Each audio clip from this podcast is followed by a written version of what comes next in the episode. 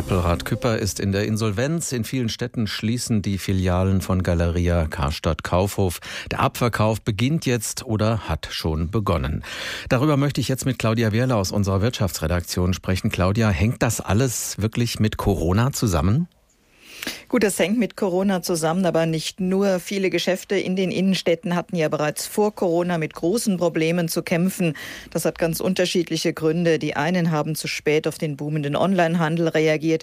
Andere haben schlicht und einfach auf das falsche Pferd gesetzt. Sie wollten zu schnell, sie wollten zu groß expandieren, haben falsche Entscheidungen getroffen, was die Produktpalette angeht oder wollten einfach nicht sehen, dass sich die Kundenwünsche oder das Kaufverhalten verändert haben.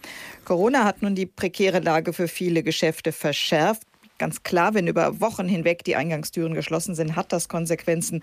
Und Corona hat einfach einmal mehr deutlich gemacht, dass in vielen Geschäften einiges im Argen liegt. Allerdings, wir müssen uns vor Augen halten, es gibt ja nicht nur Verlierer in diesen Zeiten.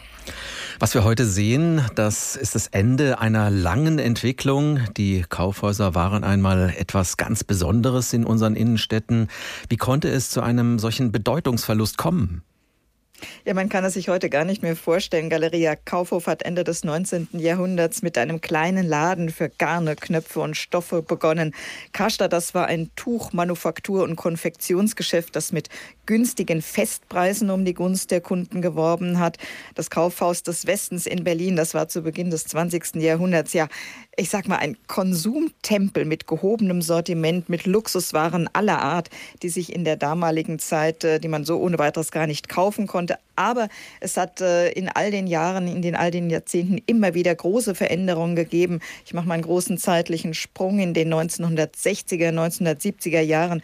Da gab es ja die zunehmende Konkurrenz auf der grünen Wiese. Die Kaufhäuser mussten sich überlegen, was sie dem entgegensetzen konnten. Immerhin, die Kaufhäuser waren lange ein ganz bedeutender Faktor in unserem Wirtschaftsleben. Als im Sommer 1988 die Börse den deutschen Aktienindex eingeführt hat, da waren Karstadt und Kaufhof in diesem Index vertreten. Das waren wirklich Gründungsmitglieder und zwar beide Handelsunternehmen unabhängig voneinander.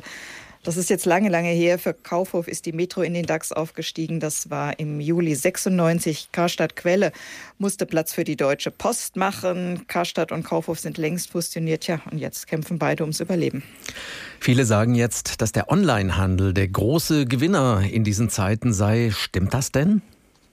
Zumindest kann man sagen, dass der Onlinehandel in den vergangenen Monaten einen gewaltigen Schub erhalten hat. Äh, aber man muss ein bisschen genauer hinschauen. Es gibt sehr, sehr große Unterschiede zwischen einzelnen Branchen. Viele stationäre Einzelhandelsgeschäfte bieten den Kunden ja durchaus auch an, Waren rund um die Uhr online zu ordern.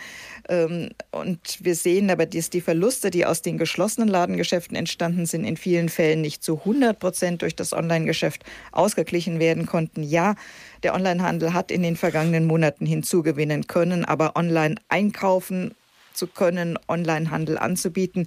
Das ist keine Erfolgsgarantie per se. Wir sehen es ja auch, dass in dieser Branche es große, große Veränderungen gegeben hat. Amazon beispielsweise fing als ein Buchhändler an, hat heute nicht nur eine wahnsinnig breite Produktpalette, sondern bietet auch für andere Unternehmen eine Handelsplattform an. Die Amazons und Zalandos dieser Welt, die konkurrieren längst äh, mit Unternehmen aus Asien, aus anderen Teilen der Welt. Also das ist wirklich ein ganz, ganz eigener Geschäftsbereich erfolgreich auch geworden.